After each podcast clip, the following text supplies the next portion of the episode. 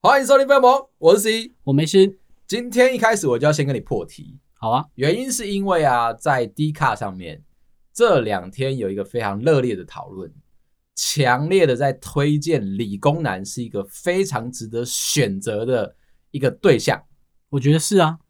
但是聊完了吗？ 为什么我想要在这里就马上破题跟你聊？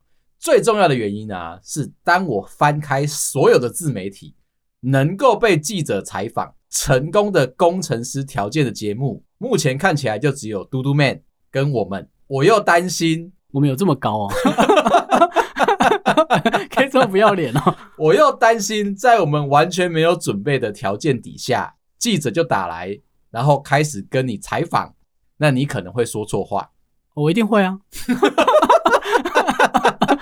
你没看到嘟嘟妹你就离职了吗？那为了拯救，为了不让我们的节目饱受批判，我们就自己先录一集饱受批判的，哦我觉得可以啦，我觉得来优缺点讲一下还好啊。来，平衡报道一下毕。竟我们就在这个行业啊。对，很多东西都是你不进来看，你会不知道说他们到底在搞什么鬼。哦，就跟股市啊，跟 NFT 是一样的。哦，你说进来看之后就赔一裤子的， 不看还好。而且讨论的话题之热烈，都会有一个正反两方的一个立场。很多的人在上面的讨论都说，理工男真是太好了，不知道去哪里找理工男来联谊当对象，最后结婚，这么称赞哦？超级称赞。那当然，我也会收到非常多的朋友来问我们说，到底有什么样的方式可以在网络上，可以在现实社会找到理工男？找不到的，我觉得还是有地方啦，嗯，就是附近的早餐店啊。 工程师都很爱吃早餐， 我不知道为什么。你要给一个比较直接性的影 响。哦，内湖或者是 科学园区附近的早餐 店，哦，那个就蛮有机会的。，对，或者是麦当劳，哦对，麦当劳也有因为他们相对来说对吃的都不是这么的讲究。我只能说肯德基不好找、哦。为了这件事情，我们今天就先从第一个题目开始。最近的个省钱版啊，提出来一个很有趣的省钱方式，就是呢，买 Doctor Ice 一点通就送你两年的卡巴斯基防毒软体，要价一千四百九十元。现在还有人在用防毒哦，我我小小的问一下， 啊我以为你会吐槽前面，现在还有人需要独立拉一个翻译软体出来哦。他是用送的不是吗？没有没有没有，它是你花一千四百九十元买 Doctor Ice，哦，他是送卡巴斯基、然啊后。送你卡巴斯基哦，OK，两年的防毒的这个期限。真的有人会买吗？ 我的疑问，你看看，没有想到，居然 PC Home 会卖这么厉害的一个精装包，买一送一哦。光是这一个 title，你就已经开始想要买了，对不对？哦我真的还好。而且你是买翻译软体，再送你防毒软体，冥冥之中是不是有一个奇妙的关联？某一个语文程度不好，你去买了一个翻译软体，哦，那真的要很不好 哦， 才会买到俄国字的是。对，然后没想到你居然有可能在做翻译的这个动作，不小心被这个病毒入侵。这个时候，我们再送你一个俄国做的防毒软体，然你就发现你很多地方不能用。 那你看看这些理工男做这些软体在卖的时候，你有想过他们曾经觉得自己被丢上了买一送一的这个行列吗？哎、真的会想不到哎、我们当初在设计产品的时候，你不是个胸怀壮志，对，就觉得你要改变这个世界，全台湾的人，全世界的人，就希望分红多一点、啊。 你买一送一怎么拿分红啊？当初我们做，就是因为大家对于语文会有一个小小的门槛，你希望可以突破国际之间的疆界，做了一个翻译软体。你买了我之后，全世界都畅行无阻。 然后就送了一个被制裁的防毒软体，是不是？工程师在这个角度里面，是不是会觉得说有一点难过？哦，你要教大家是挑工程师男友的时候要挑他的产业别吗？一定的啊，哦，大家可能都不知道，我们可能都在赌注啦。嗯，就你选错了这个产业，哇，嗯完蛋了，这辈子就完蛋了。对比如说有些朋友现在在做电视的面板类的，啊，哇，真的完蛋 了，人生好难哦。第二题来了，我要延伸一下。最近我收到一个消息，有朋友跟我们分享说啊，他的公司当中有一个男性的工程师，最近他们在茶余饭后的讨论，讨论到一个非常重要的一个关键：求婚的时候，你如果不送钻戒，你会打算送什么来表达你的诚意？什么意思啊？意思是说哦，钻戒他不想活了 吗？人生有不好的路走吗？钻戒有可能不是这么的实用。如果我们想要换一个方式去呈现我们求婚的诚意，但是不要使用钻戒这么世人的眼光、这么媚俗的一个物品的话，哦，就要送有用的东西是吗？对他想要送一个实用的东西，所以他就提出来的他的直觉送一台高规的苹果笔电。 OK，他 会死。我看他死期已经到了。但是其实还不止这样啦。你刚刚如果只听到我讲这样的话，你一定会觉得说这孩子有点傻。他还有一个补充，或者是可以一起理财，他会买防毒软体吗？ 可能会。他真的蛮傻的。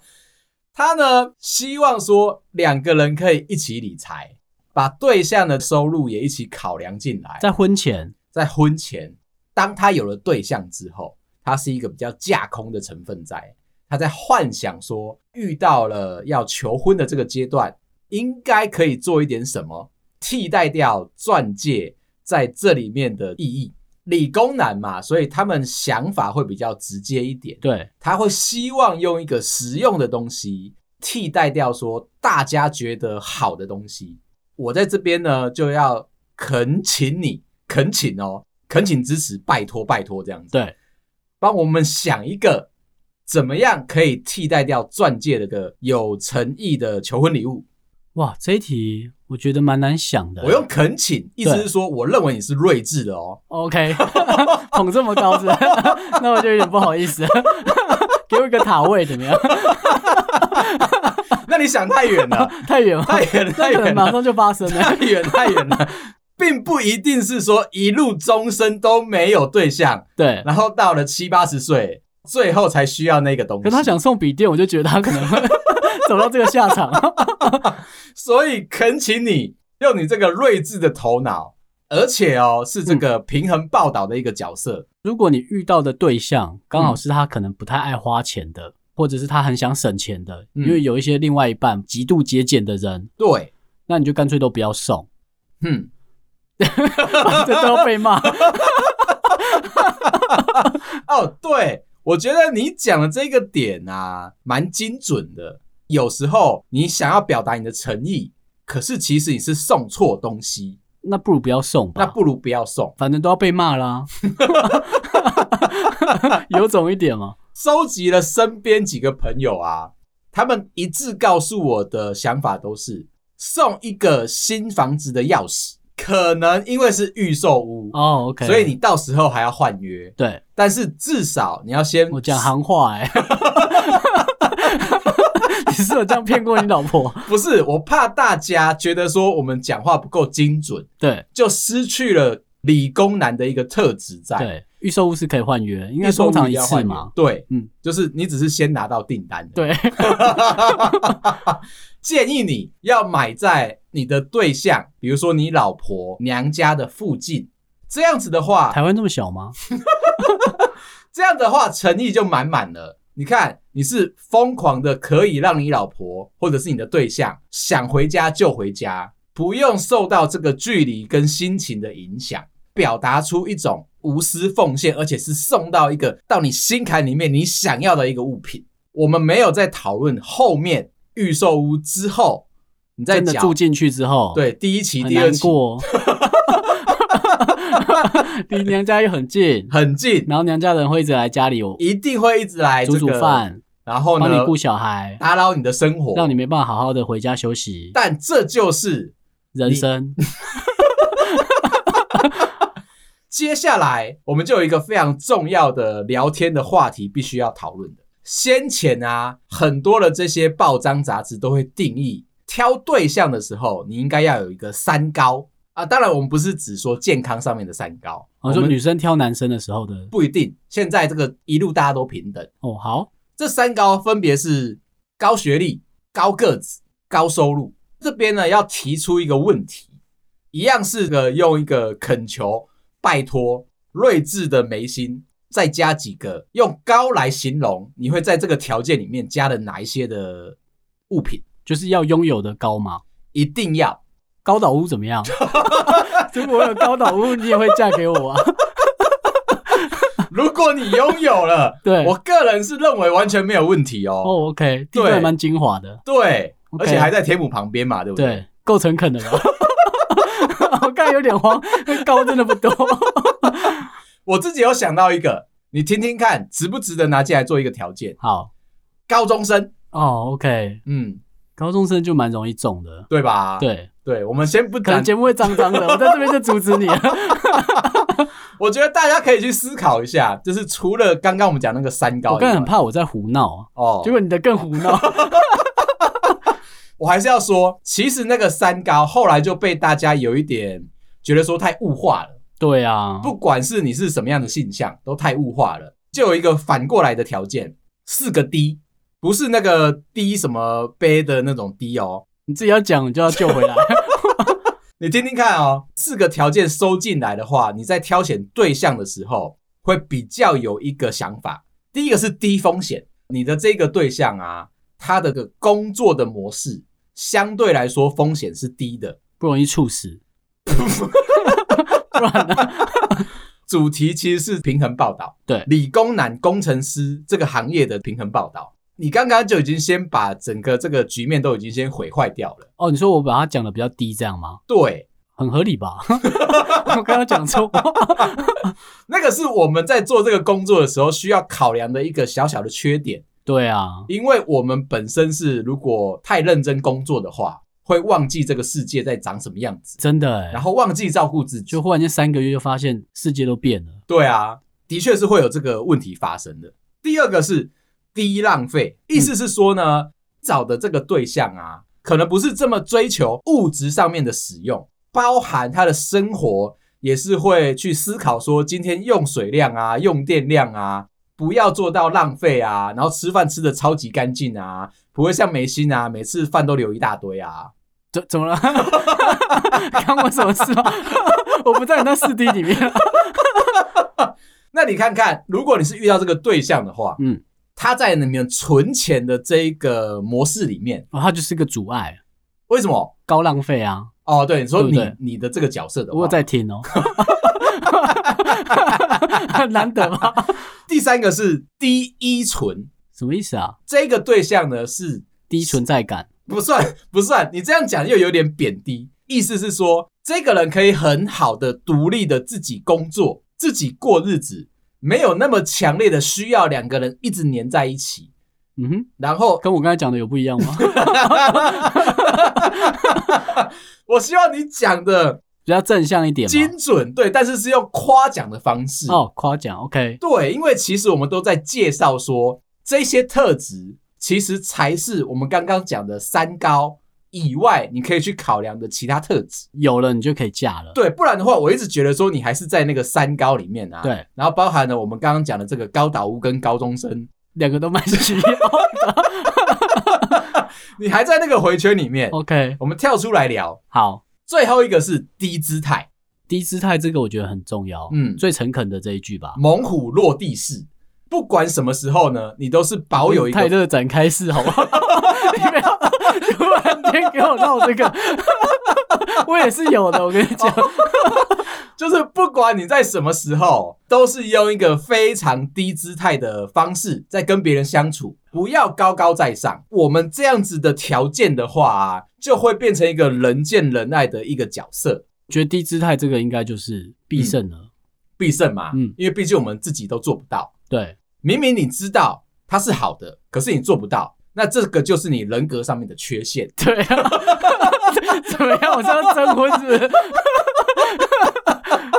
没有，这是在延伸说，嗯哎、如果你现在是到了这一个时间点，你在挑选对象的时候，你可以把这些的想法都考虑进去。就会有另外一半比较容易喜欢你的机会嘛？对，那你有可能就可以找得到理工男符合这些特质。哦，你就是出去都说我不要再拿钻戒了，跟我求婚都不用钻戒，我只要苹果电脑，对，他他就会娶你了。没错，他就觉得哇，你是一个很有价值的人。没错，嗯虽然是歪理，但是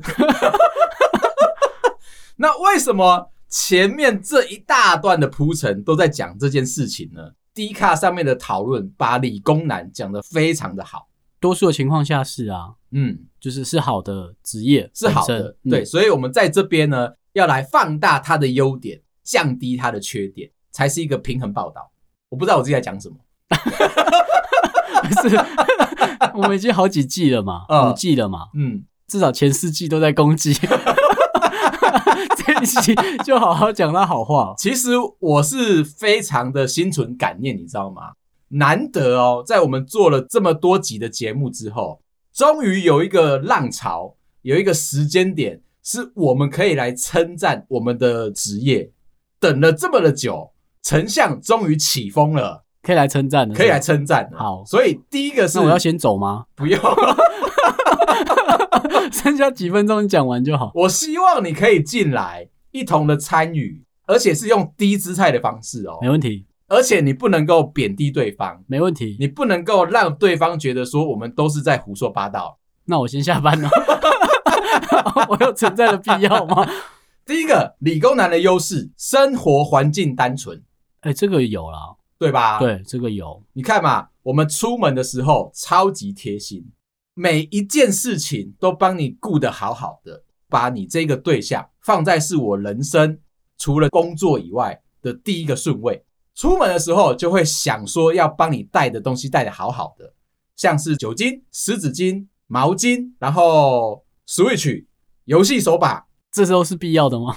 你要想想看，当你们还是一个非常初出社会的一对情侣，你今天认识了一个理工男，他可能还没有汽车，通常都是使用大众交通工具在运输，觉得说通勤是无聊的，理工男就会把所有的给息都传出来，就是也怕你无聊嘛，也怕你无聊嘛，甚至在教你怎么打电动，介绍说游戏好玩的地方在哪里。边讲的时候眼睛就亮起来，告诉你说这个角色他的这个属性，整个角色的故事，这么样的贴心，就是因为他生活单纯。别人在认真出去玩的时候，他已经在帮你想好出去玩应该要准备哪一些东西，超级贴心哦。而且你没有想到的，他都帮你准备好了。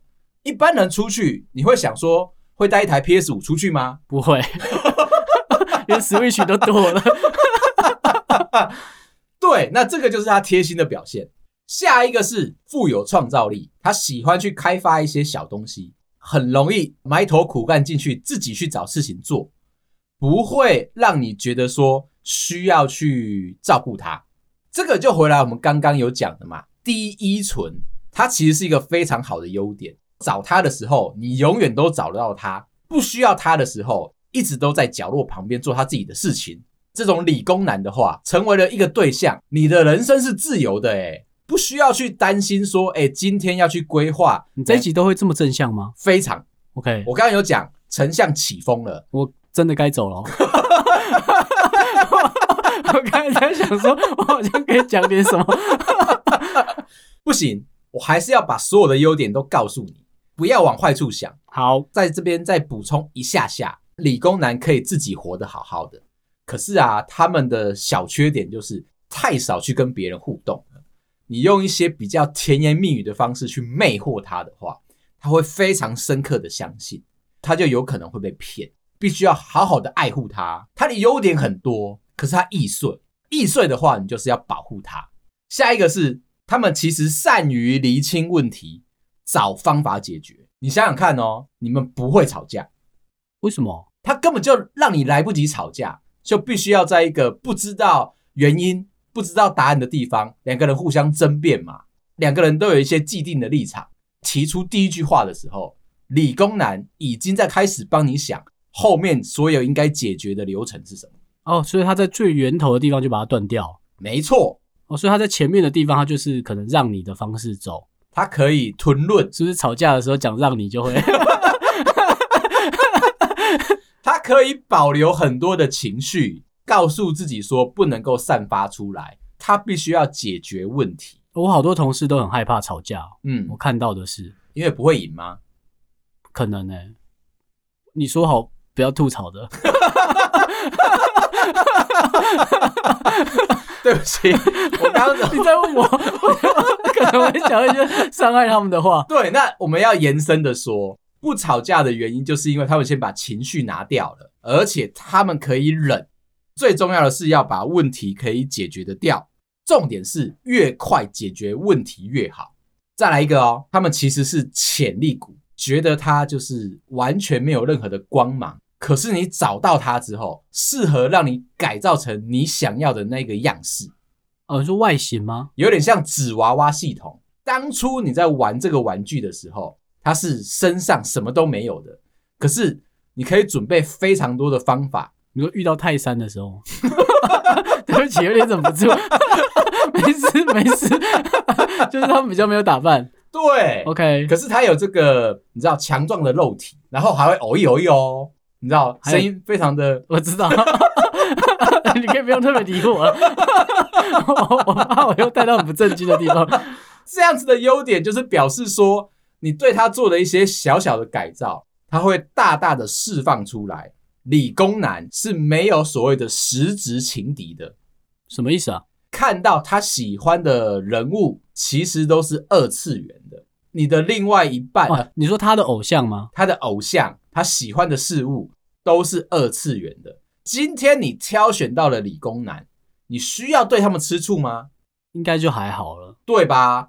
你看，他今天喜欢一个卡通，喜欢一个游戏里面的女主角，他喜欢，但是你只要走过去，正向哦，正向。提醒一下，一定是正向的。我说你完全不需要，因为对方沉迷在游戏里面，你对他吃醋嘛？你觉得理工男都花时间在这些上面，第一纯就满足这一点他嘛。很独立嘛？对啊，如果你心情不好怎么样，你就走过去把他电源键长按三秒钟，你就可以把他从他的那个沉迷的事件抽离出来，他就回到你身边。再来就是他其实不会认为说自己有选择的能力在。你想想看，他是一块璞玉，他原本就在他该生活的地方生活了。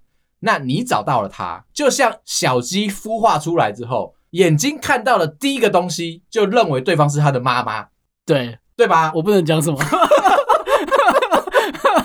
正向这一趴结束再叫我一下。这是一个生物特征，完全不需要去担心它有拈花惹草的机会。对它开始进行的改造，然后就会成为你想要的样子。他的这个下半辈子的人生可以是一个高学历、高收入、高个子。哎、你这边才讲到哎、嗯我们想说哇，你这一集都没有讲到收入，蛮厉害的、哦正向。我很担心一件事情，大家会认为说理工男啊，一定就有机会可以高收入。哦，对啊， 其实还好。我就担心最大的缺点，我们这边开始讲缺点嘛，嗯赚到了钱之后，他有了高收入，可能会有一些心态上面的转变。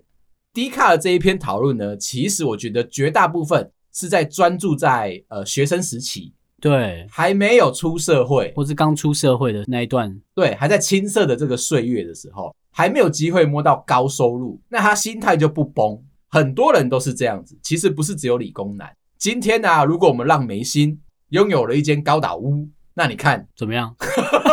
怎么样？他可能心态就不会这么的正确，就是因为他现在还有房贷车贷嘛，哦，对，所以你的那个委屈啊，，对你的姿态，你知道吗？你的嗯才会想法低一点这样对可是今天给你一间高岛屋， 没有贷款的哦，地也是我家的哦，含地 气， 对走不路对？一直看天上。从这里开始，我们就来讲理工男的缺点有哪些。吵架的时候一定会的理性分析，不懂得安慰对方，而且要讲到赢为止。我现在把主持棒完全的交给你，因为我觉得你在这边可以发挥的非常的好。哦，你说比较理性的在讲事情，对，而且我知道你刚刚在忍我，对啊，你刚，这个是我们常常看到的嘛。当你今天跟理工男在讨论事情的时候，女生可能试出一个善意，说她心里面有什么样的委屈，想要阐述。理工男可能就会认真的告诉你说，我们需要帮你理性的分析。就比如说他跟同事之间的问题，嗯那你就在互相检讨对方嘛，可能嗯检讨同事，可能检讨他，对反正就要找出一个方法。通常哈、如果是这个低收入的时候，比较不会去检讨对方，会去检讨环境。可是等到高收入的时候，就会开始检讨对方，就会告诉对方说：“哎、其实你应该换个方式想，你可以离职，你可以创造自己更多的价值，你可以多念书，你可以多做点什么，创造副业，什么都好。你是这样跟你老婆讲的吗？”我不敢。 另外就是呢，他们其实不懂对方的心里面的暗示，或者是小剧场，露出需要被照顾，然后需要被倾听的时候，大部分的时间，理工男都没办法掌握到那一块的时间点。可是我觉得你很厉害、欸，其实你都可以观察的细细入微，你都可以知道说在什么时间点不要说错话，该听的时候就听，该讲的时候就讲。你到底是怎么样办到的？在公司吗？我觉得在公司你更厉害，家庭啊，这个我不方便询问啊，对，因为我不希望让你们感情失和啊我，不会啊。然后拉到台面， 保有你个人的隐私嘛。但是我回来看你在公司上面的时候啊，真的可以不说话，专心听别人，而且不带任何的脏字，不带任何的分析，不带任何的结果。这样子就是大家都会误会的地方、欸，哎，嗯，就其实好像大家都以为我不讲话是在听别人讲话，没有吗？没有 啊。我就是表情很认真的坐在那边，那我想问你，听的时候你在想什么？你的表情啊，非常的面瘫，不露出任何的情绪。这个时候你在想什么？有到这么细节哦？ 你们真的想知道？我想学习啦。聊天很尴尬的时候，我就会想一下别的事情，让我在这个对话里面不要那么难过。嗯对啊嗯可是它有技巧，大家都以为分心就结束了，其实不是。如果我决定要进场要聊两句，因为你不可能在现场一直不讲话、啊，那你就留最后两句话的时候，赶快抓那两句话的重点。哦，所以你有时候会说，我为什么我会那么会抓重点，就是为了生存嘛。所以就赶快剪最后两句，赶快回一下嘛。补充一个小故事。最近因为我们公司又要开始准备打烤鸡了嘛，老头主管就是分别找我们所有的同事进行了所谓的一对一面谈这件事情。我自己很骄傲，我把整个一个小时的面谈时间都用得满满满的，还有一点点这个舍不得，心里面还有好多的话想要跟我们家老头主管一一的倾诉。我就想要认真的告诉他，打烤鸡不是只有主管对员工，员工也可以对主管打烤鸡。所以我是在分享我对他的想法，把一个小时用的满满满的。你进去出来三十分钟你就结束了，你是不是结束之后马上还去吸烟区抽了两根，再回来告诉我说你结束了？你进去的你们时候都我有半个小时啊、我一直在计时哎、你们两个人的聊天的情境是不是可以很开心？最后还是被他称赞啊了、嗯他说：“哇，你看事情的方式很有远见。嗯，”然后我就想说：“对啊，那既然半个小时内就可以好，为什么你都要搞一个小时？哦，对不？对？你站在我的立场想一下嘛。下一个是我觉得最严重的一件事情，永远都觉得自己是最聪明的，逻辑清晰过人，怎么样跟他沟通都觉得你是错的。刚刚才说我要对老头主管反省，因对为我自己认为我比老头主管聪明，懂了。我落入了这个陷阱，但它其实是一个缺点。所以你就是理工男嘛？我是啊，我非常骄傲的认为说理工男不是一个贬义词。你是不是会想要认真的问我一题？我女儿以后的对象工作应该是一个什么样的角色？哦，你说我会不会想问你这一题？嗯，还好，还好。但是你想要我问，我可以问啊。好，那我还是深刻的请求，好好的问我这一题。 OK，你是说你女儿未来的工作，你希望她做什么吗？第一个是我女儿的工作，我希望她做什么；第二个是她的对象的工作，我哦，他的希另望外一半，对、嗯我希望她做什么。我认为啊，我女儿以后应该要出国留学，最后成为一个厉害的牙医为什么要出国？哦，这样子才可以骗吃骗喝，你知道吗？哦，就是国外回来的这样。对啊，哦你去哪个国家其实都无所谓。孟买啊， 学回来被瞧不起哦。也不会啦，世界上每一个国家都是平等的，只是说你有出去我刚才一是不下是，乱讲话， 那边回来我是瞧得起的，我开玩笑的。只要有出国，台湾的普世价值都会认为说你是有喝过洋墨水的，让大家觉得说好像有一点点不一样，但是他还是专心的进行牙医的这个工作就。嗯他在他那个领域还是可以做好，对，因为你想想看嘛，一个女生又是牙医的话，相对来说，她对外界的这些诱惑就会少非常的多。可是啊，如果她的对象也是医生的话，那我就会有一点担心哦。小心乱讲话、哦。 我是说，你要理解一个爸爸的心情，你会希望他挑选的对象相对来说是低风险。对你刚才讲到绕了，哦回来了，低风险，希望不要是牙医，男生牙医的话，嗯哼，工作本身没问题， 但环境环 很境严苛，相对来说，是高风险的嘛。对，我这边给你一个比较特殊的形象，这个同事呢，他其实很长一段时间都没有对象，逢人就问说：“哎、十一啊，看起来过得还不错，那你身边有没有好的一些对象可以让我认识？”这个同事叫做 Paul，叫做保罗。保罗呢，到了新的一个场合，跟大家自我介绍的时候，第一个事情就是告诉大家：“你好，我某某大学毕业。”那那个大学呢是非常顶规的一间大学啊，透露出来那个眼神就是告诉你说，哎、我高不可攀哦。第二个自我介绍的方式就会，今天我是开车来的，没有人问也讲吗？一定要讲啊！你有想过吗？这么这样位高权重的一个学历，而且他还自己愿意开车来，不是叫司机哦，你就知道说他这个人啊是有多么的可以自己照顾自己。第三个自我介绍就会说，我家里面住在某某区域，哦，就比较贵的区是吗？ 对，它是用台北市的某一个区域来形容，那就不会是像我嘛，我们就会说啊，我是台北县啊，嗯我是这个台北市外围啊。虽然我不敢再讲，那边有很多听众， 保罗他只要去新场合自我介绍的时候，一定会强迫大家可以理解到他其实是一个高收入分子。你刚才是不是没有把他的名字改掉啊？呃，跟我知，道那个保罗是同一个人吗？对对对， 我刚才惊讶的是这个，太容易有代入感了。每次看到保罗的时候，你是不是也会觉得说阿里喜的啊，我不能够讲脏话了，你会觉得说你在骄傲什么？好像别的对象都配不上他一样，用那种非常自视甚高的态度啊。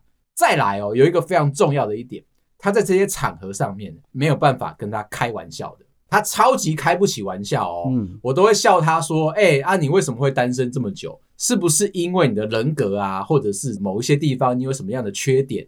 那我们改进一下就好了嘛。”他会完全的用力的否认哦，他会告诉你说：“哎、我学校怎么样？我家里住哪里？我还开什么车子？我这样还有缺点吗？”